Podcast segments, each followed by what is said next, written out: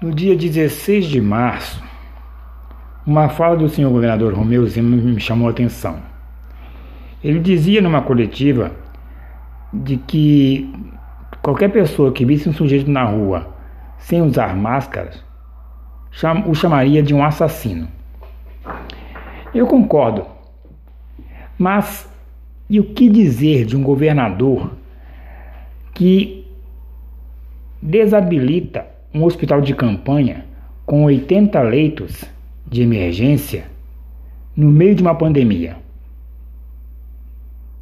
Nós chamaríamos esse governador do quê? Pois foi o que o senhor Romeu Zema fez.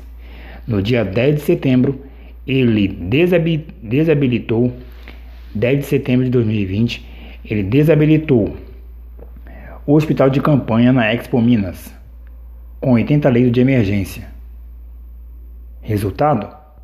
Hoje, ele mesmo teve que decretar a onda roxa por causa de um erro dele mesmo.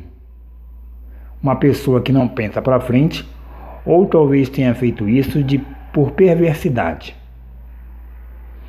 Esse, esse, essa atitude do governador Romeu Zema é uma das atitudes que estão inseridas contidas na famosa necropolítica.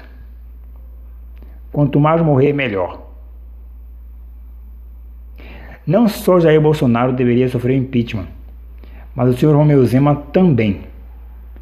Porque ele não serve para ser governador. Muitos acreditaram, até eu mesmo digo, que já que os políticos de carreira não estavam conseguindo melhorar Minas Gerais, que vinha o administrador. Mas o senhor Romeu Zema se mostrou um desastre.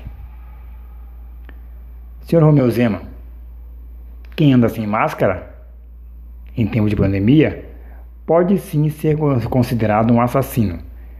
Mas um governador que fecha um hospital de campanha no meio de uma pandemia também é um assassino.